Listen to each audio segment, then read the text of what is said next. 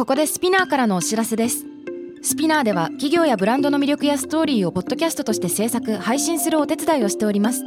ポッドキャストを通してお客様とのタッチポイントの創出とエンゲージメントを向上させてみませんか？お問い合わせは概要欄の URL かスピナー .com のスピナー branded podcast からお願いします。 SPINEAR.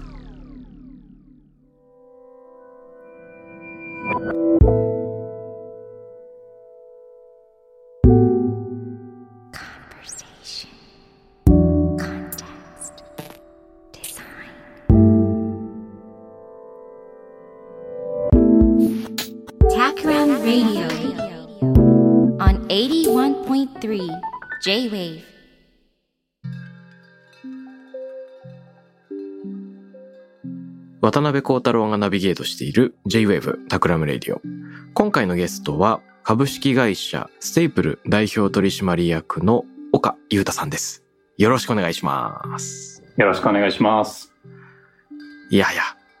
今日ね、すごい楽しみに、えー来ました。どんな話になるやらというところなんだけれども、あの、元々の出会いのきっかけをちょっと振り返ってみますと、まあ、出会い自体は最近ですが、あの、UDS 株式会社のね、代表の黒田哲司さんが繋いでくれたんですよね。あの、西麻布にある、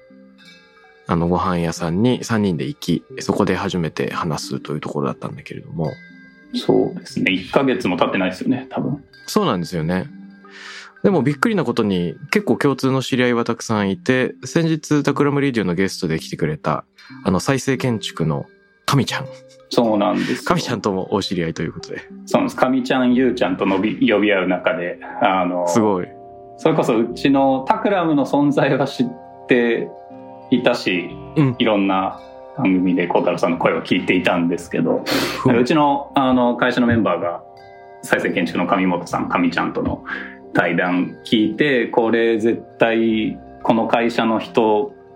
うちと同じようなこと語ったり、同じような理想論を言ってたりするから、あの、ゆうたさん聞いた方がいいですよ。知り合ったらめっちゃ面白いことになるかもしれないですよ、みたいなことをリンクと一緒に送ってきて。神ちゃんじゃんみたいな。うちの、偶然うちのあの、妻が PR 広報の仕事をしていて、神ちゃんの事務所で。神ちゃんの会社の PR 広報を実は副業でやってて、で、それで紹介してもらって意気投合して飲みに行く仲って感じだったんですけど。なんで一気に会う前から孝太郎さんの距離は近かったですね。そういうことだったのか。え、じゃあちなみにあれですか？あのー、もともと神ちゃんが行っているあの別府のプロジェクトとかっていうのは、まさに一棟のホテルでなく街全体を元気にするっていう企てですけど、あの話なんかも馴染みのある話題だった。そうですね。まさにまさに。あの、僕まだ見に行けてないんですけど、妻が出張で別府出張行ってくるって言って、帰ってきてすごいテンション上がって、うん一つのこう、うちの会社が比較的こう、後で話す内容かもしれないですけど、ソフトデベロッパーっていうのを標榜して、こう、不動産がハードだとして、不動産とか建築がハードウェアだとして、その中身で起こる営みとか、場作りとかっていうのが、シーンとかがソフトだとすると結構こうソフトから逆算してうん。建築考えようとかソフトから逆算して街のあり方を描こうとかって言葉遣いをよくするんですけど逆に彼は多分なんか目指す姿目指すこう未来みたいなのが同じなんだけど職業柄職能柄うんあのハードからそれをハードからソフトを作るような設計をしてる方だなと思ってなんかこう到達点が多分似てるんだけど入り口が違うからすごい面白いんですよねうん近しいなって思って見てますいやー、なるほど。面白い。まさかのこういった共通のね、知り合い、つながりがありつつ、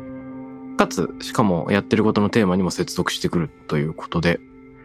その辺のお話もいろいろ聞きたいのですが、一番最初にですね、はいゆうたさんの取り組み、まだ、えー、初めて聞くという方もいるかもしれないんで、よかったら、ゆうたさんの仕事、ステープルの扱っていること、最初に簡単に伺っていいでしょうか？もちろんですあの株式会社ステープルという会社を経営してましてステープルって言葉聞くとホッチキスですねって、こう、自信満々で言ってくださる方結構いるんですけど、あの、実は。いや、なんか、こう孝太郎さんもそうだった気がしなくもないけど、どうだったかな。なんか、じ実は全然違くてですね、あの、まあ、後付けでつなぎ止めるみたいな意味合いもあっていいかななんてことは思ってるんですけど、あの、英熟語で staple foodって、その国の根幹食料とか、なんかうんうん、アメリカで言うと小麦、こうトウモロコシ、日本で言うとお米とか、っていうことをあの意味する熟語なんですけど、そこから取ったステープルで、まあ必要不可欠ななくてはならない、こう、新しいインフラに近いみたいな意味合いを込めて、ステープルっていう語を会社の名前にしてるんですけど、あの、企画ブランディング開発運営っていうのをこう場作り街づくりで一気通貫でやっていく会社でして、うん。今は東京の日本橋と、えー広島県の尾道市にあります、えーと瀬戸田っていう、えーと小さな瀬戸内海の島にある町ですねはい。の2つの拠点で、えー、と場作り街づくりっていうのを開発から運営まで一気通貫で行っている会社になります。なるほどですね。あのーこのソフトデベロッパーというのを標榜されてると思うんですけれども、はい。このソフトデベロッパーという表現に込めている思い、どういうことなのか教えてもらってもいいでしょうか？はい。えっと、そうですね。ソフトデベロッパーっていうのは、なんかデベロッパーって聞くと、あの、不動産を開発する、えーうん。街を開発する人たちだと思うんですけど、はい。日本がこう高度経済成長期に、こう都道府県行政単位でのこう街づくりっていうのが行われて、うん。で、まあ都市は縦に大きくなる都市と電鉄沿線上に横に広がっていく都市っていうのが、まあ、作られてでその都市から伸びる形で沿線上に経済が真ん中が一番強くて遠くに行けば行くほどそれが薄まっていくみたいなこう都市開発が行われていったと思うんですけどまあなんかそれってこうなんていうんですかね高度経済成長の中で情報の非対称性とか持つもの持たざるものとかお金の総量がどっかに集中していた状態で起きた街づくりだったり場づくりだったりだと思っていてでうんもう時代としては情報の非対称性がどんどんなくなってきている時代なので、まあ、旅をするにもどこで暮らしていくにも、まあ、仕事をするにもその沿線上に住んで東京都心に通いやすくするための家を選ぶとかっていうこともだんだん薄まってきてるし薄くなっていく一方だと思っていてそうなった時にこう選択の時代だと思うんですよね。そのなるほど、なるほど。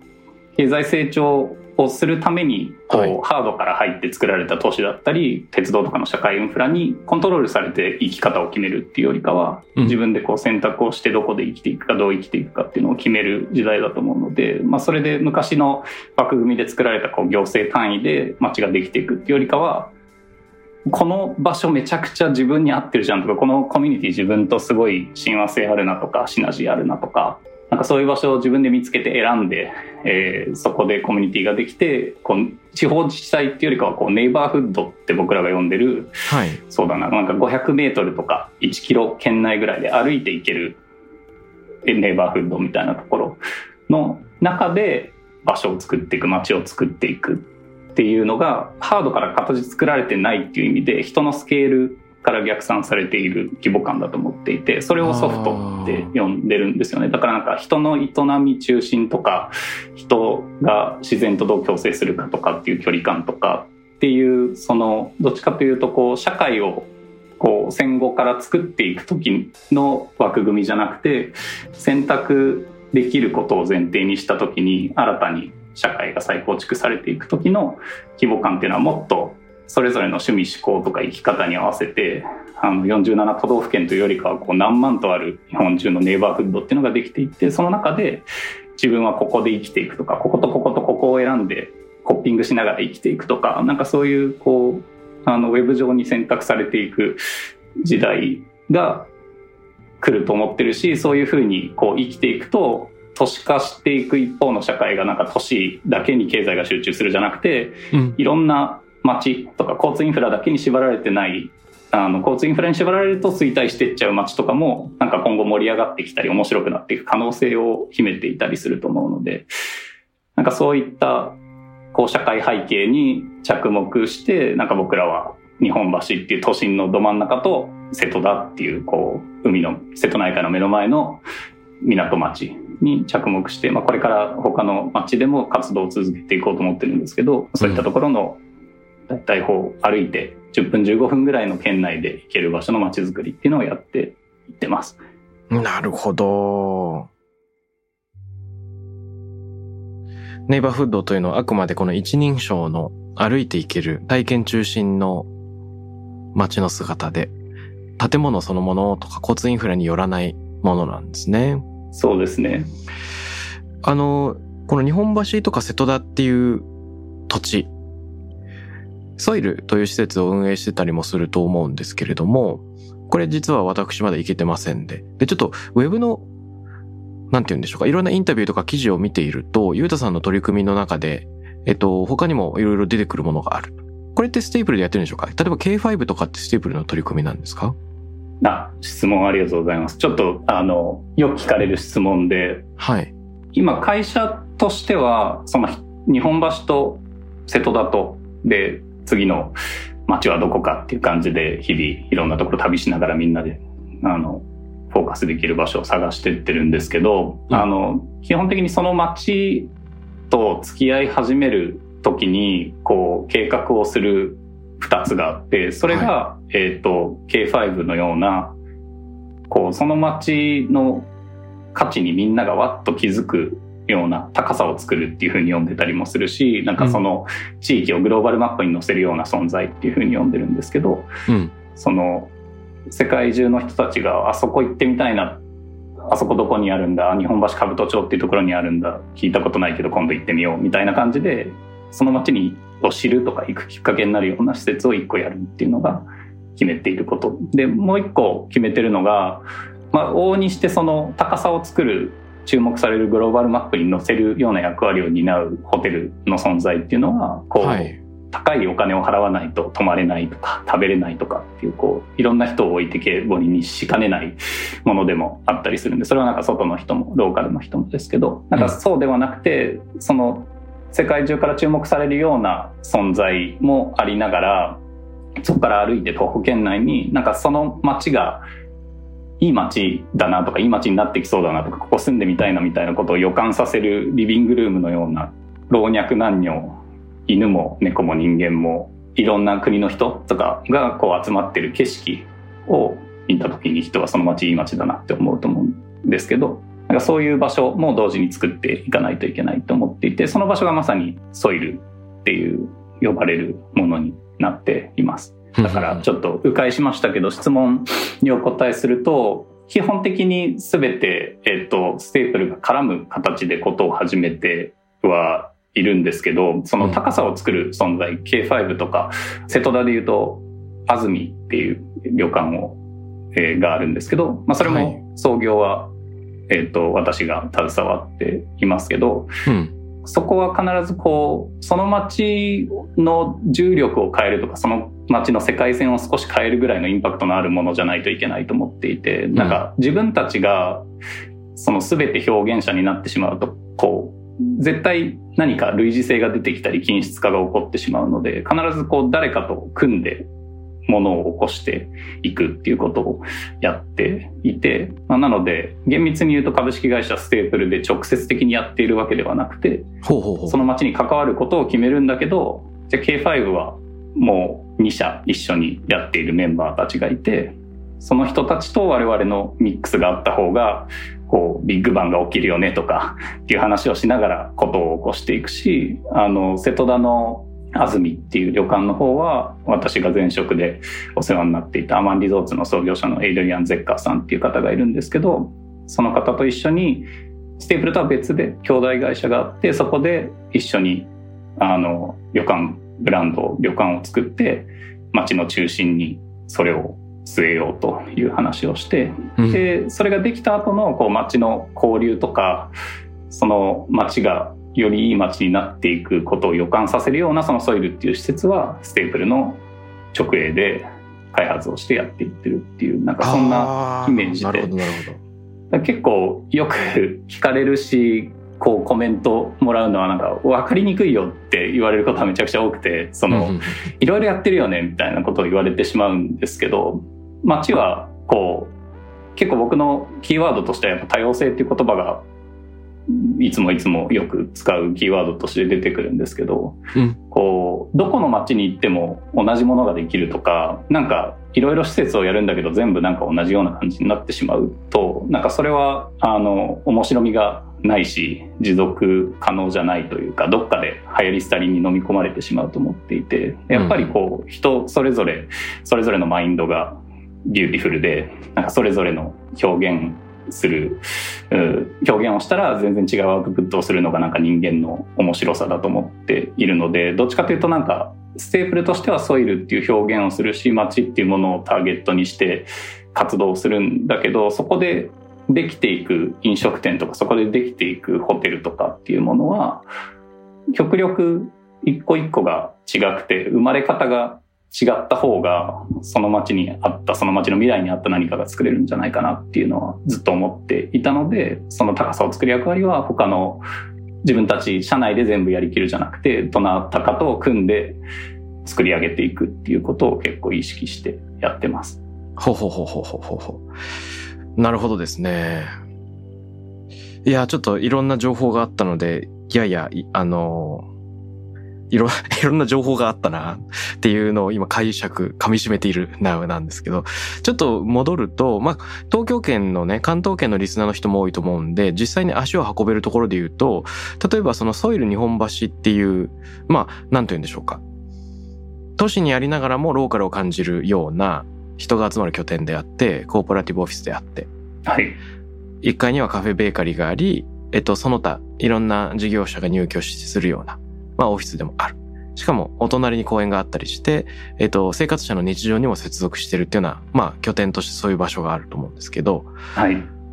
このソイルというのは、実はソイル日本橋みたいなその地名を関することで別の場所にも類似したコンセプトの場を作っているってことなんですよね。ソイル瀬戸田みたいに。おっしゃる通りで、ソイル日本橋とソイル瀬戸田があって、これからこう、我々が関わっていく街には必ずソイルを作っていきたいっていうふうに思ってます。面白い面白い面白い。ああ、面白い面白い。じゃあ、その、安住のような、めちゃくちゃかっこいい旅館みたいなのは、なんて言うんでしょうか。旅行の目的地になるようなものとしてあって。一方で、ソイルというのを同時に作るが、それはどちらかというと、観光客も来れるが、地元の人が日々使いしてコミュニティ形成できるような、そのきっかけになるような場所として、これがセットで日本中にできていくようなイメージなんでしょうかね。そうですね。手の内を明かすと我々の戦略はそこにありますね。なるほど。面白そ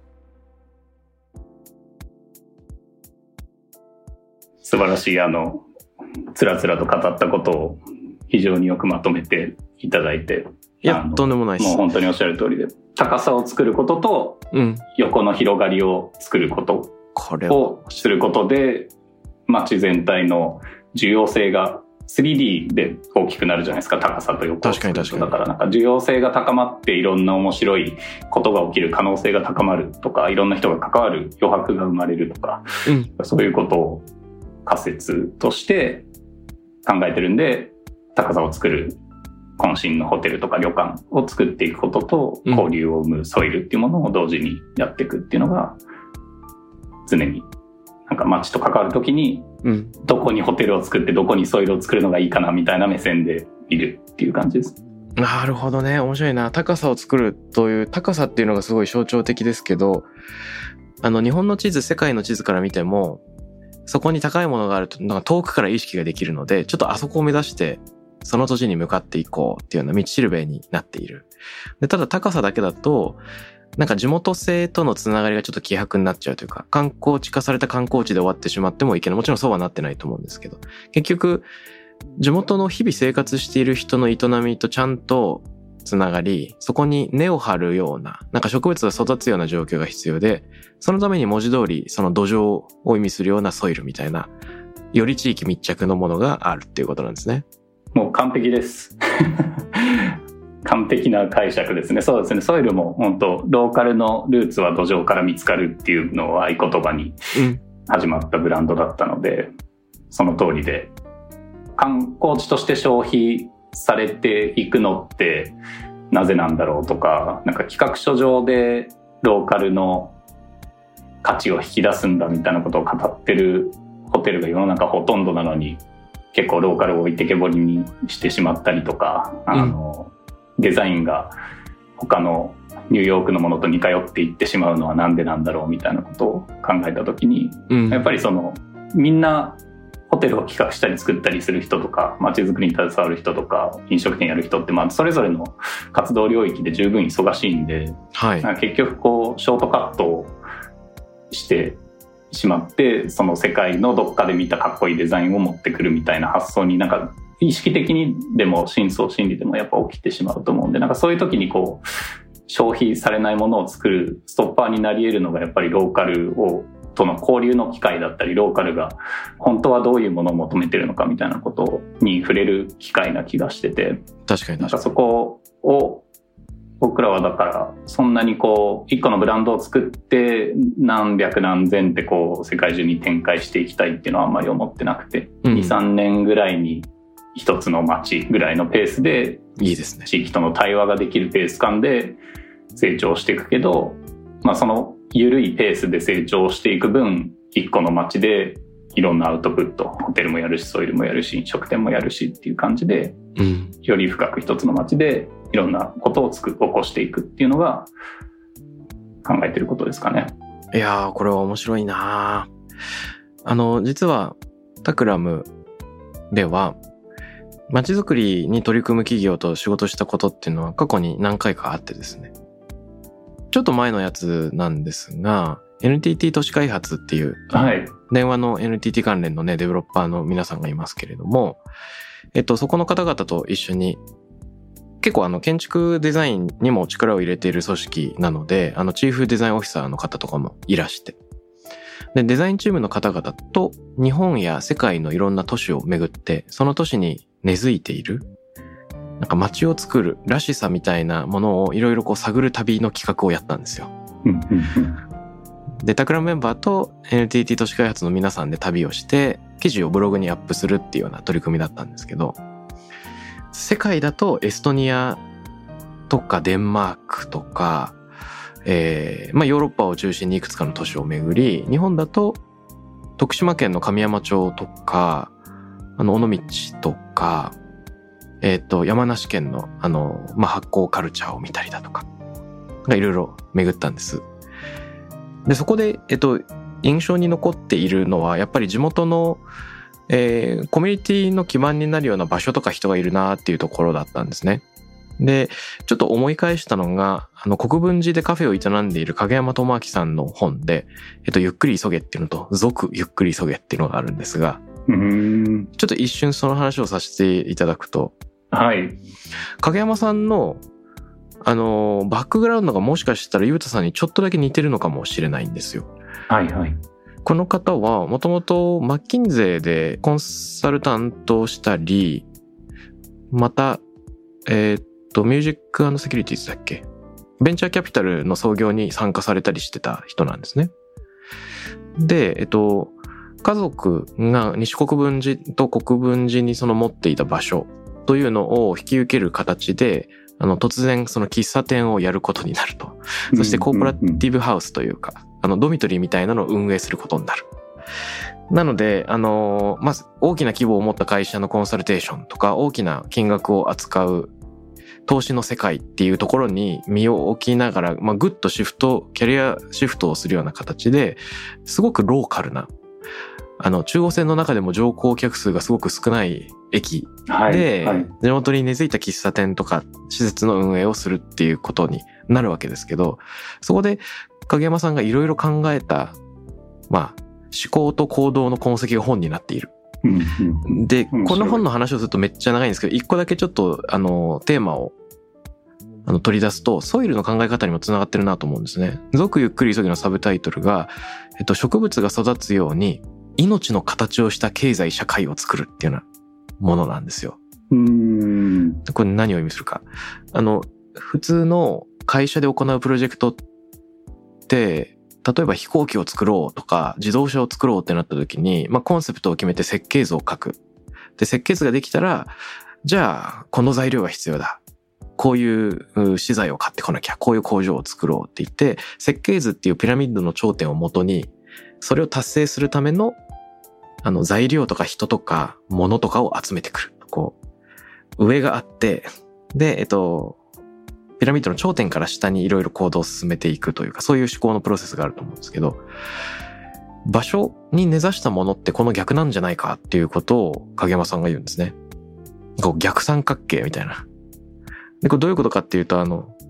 なんか土壌があって植物が育つ時って木ってどっちかというとこう幹が一個だけどだんだん枝が上に広がっていくじゃないですか。はい、はい。なので逆三角形なんか場があり、え多様な人が集まることで無限にその人それぞれの可能性が開いていくような逆三角形の構図っていうのがやっぱ場の地域に根ざした場が持つべき姿なんじゃないかっていうことを考えていらっしゃるんですね。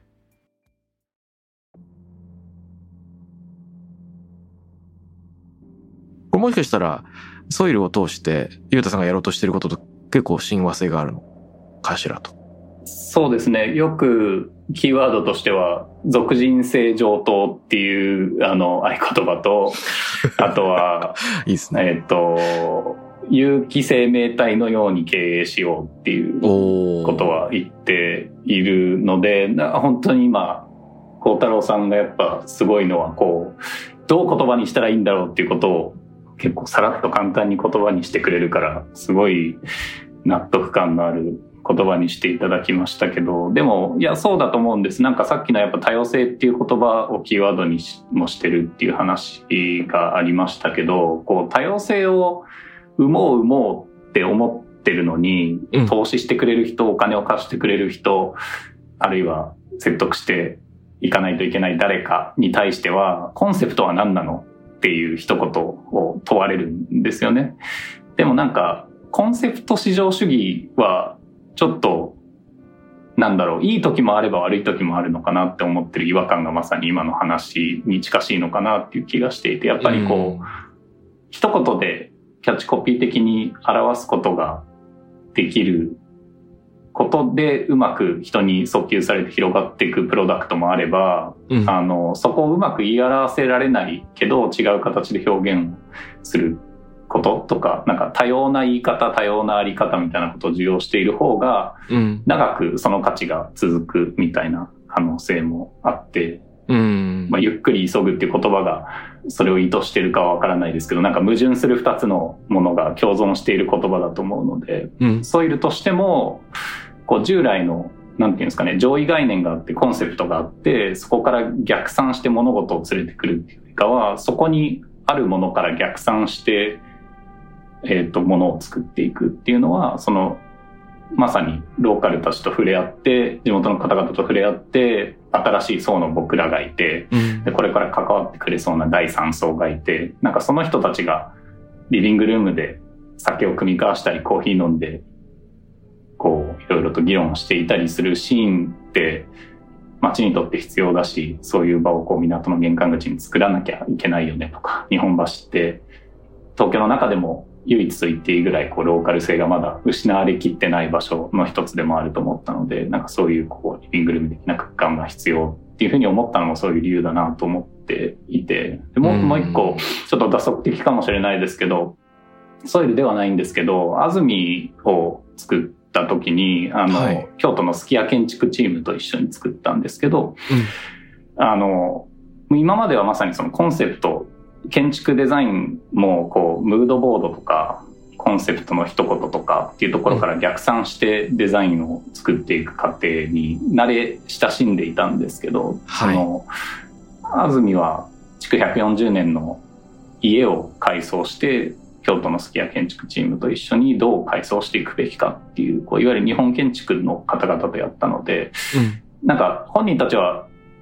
そうだよねとは言わなかったかもしれないけど、僕の解釈はもう本当にその上位概念を決めて落としていくっていうピラミッド型の意思決定とは全然違うやり方でことが起きていって、その、そこの庭にこの岩があるからとか、この柱にの木の面がこうだから、こっち側はこういう木の面構えにしたら、うん。あの、収まる、収まるっていう言葉がすごいよく現場で使われていたんですよね。で、こう設計もしきらずに現場でジャズセッションのように、どうやったら収まりがいいかとか収まっていくかみたいなことをこうみんなで話し合いながらできていく過程っていうのがまさにそこのにある土とか石とか木とかから逆算されてあの作られていく過程だったなと思ってで、まあ、これを安直に日本的思考っていうふうには言ってしまうと演きすぎというか大きい話だと思うになっちゃうと思うんですけどでもなんかその少なくとも建築の世界におけるその西洋的なトップダウンの考え方と素材から職人技とかから逆算していくジャズセッションのようななんか日本のその分多分日本建築ってすごいルールがたくさんあると思うんですけど、はいそのルールが決められた中で自由に実はやっているみたいなプロセスを目の当たりにした時になんかこう街ができていく過程とか場ができていく過程ってこっちの方が向いてんじゃないかなってこっちの方が必要とされていくんじゃないのかなっていう感覚になったっていうのがありました。なるほど、なるほど。これ面白いですね。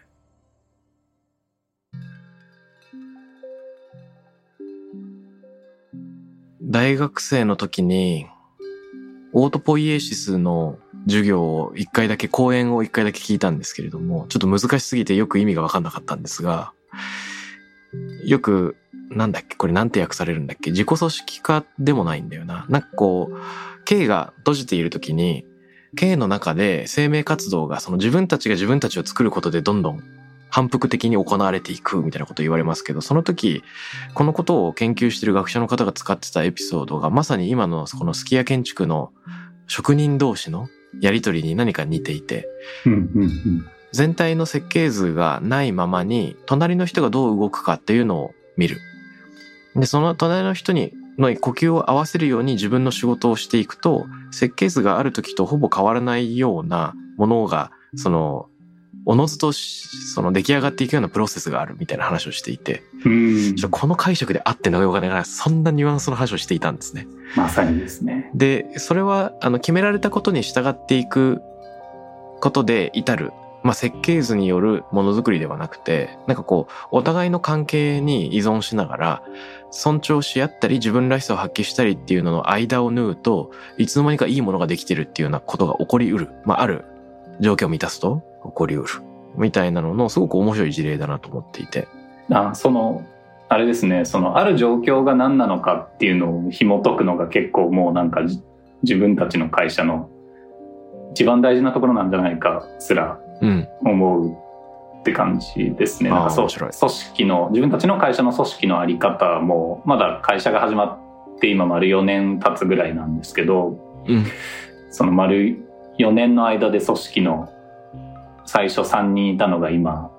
本部的な動きをしてるのがこう15人ぐらいになってきてうん。組織化しないといけないフェーズに入った時にどう組織化していくのかっていう問いを自分たちに投げかけた時にはい全く正解が見当たらないうん。っていうのはあってでも分かってることは今小太郎さんが言ってくれたようにあるルールはある程度決められていくんだけどそれぞれが感じ合ってそれぞれの活動を自律的にしていたりするんだけどなんか感じ合って同じ生命体が感じ合って生きてるんだけどそれぞれ右目は右目左目は左目右手は右手っていう感じでこうそれぞれのそこだけで完結する価値を提供していたりそこだけで行ってるアクティビティもあるけどなんか一つの生命体として調和が取れているようなうん。組織運営経営をすることでその一つの街っていう膨大な情報量の フィールドを取り扱う時にもあの安直に他の街の事例がこうだったからここでもこれやろうよみたいな感じになっていかずにうん。その街に本質的に必要なとかその街の本質的な文脈を引き出してよりこういう多様性を引き出していこうとかこういうことをやっていこうみたいな議論になりやすくなるんじゃないかなっていうのは思っていて、まあ、そのための組織づくりっていうのはずっと最近悩み考えてるテーマですね。テーマになっている。なるほど。じゃあその組織づくりみたいな話を来週いろいろブレストしてみるっていうのはありそうですよね。ぜひお願いします。それで言うともちろん組織もあるんだけど、その多様性が大事だとか、人の、あの、設計図のない人と人の営みが、これは街づくりを仕掛けるというか、その下地を作る、介入していくソイル側の、まあ、ゆうたさん側のチームにも必要なんだけど、ソイルみたいな場所を作った後に実際に生活者の人たちがその場であの何をするか、まあ、そのレイヤーでも必要で、まあ、あらゆるレイヤーであの多様性が発揮されていくってことだと思うんだけど、あれじゃないですか、多様な場って基本的にめんどくさいじゃないですか。あのみんなが違うことを言って、意見がまとまらないし、ノイズが多い、魅力も ノイズ多い。こう説明しづらい。だから、入り込むと面白いけど、入り込むのに勇気がいるとか、あの、人を呼ぶときになんか一言でこういう場所だよって言いづらいみたいな、ちょっと損をするような側面もある。で、これをちゃんとビジネスとして成り立たせるためにいろんな工夫がきっとね、あの、ユーザさんとかステープの取り組みにあるのかなとも妄想していて、その部分は逆に僕からも来週聞いてみたいなと思っております。ぜひ、よろしくお願いします。うむ。ということで、えっ、ー、と、今週はステープル代表取締役の岡裕太さんにお越しいただきました。どうもありがとうございます。楽しかったです。ありがとうございます。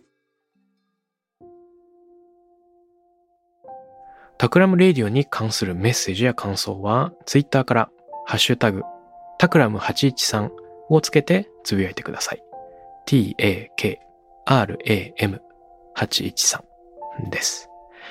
また、僕、渡辺幸太郎への質問や相談などは、Twitter のダイレクトメッセージからも受け付けています。番組オフィシャルアカウント、アットマーク、タクラム813をフォローして送ってください。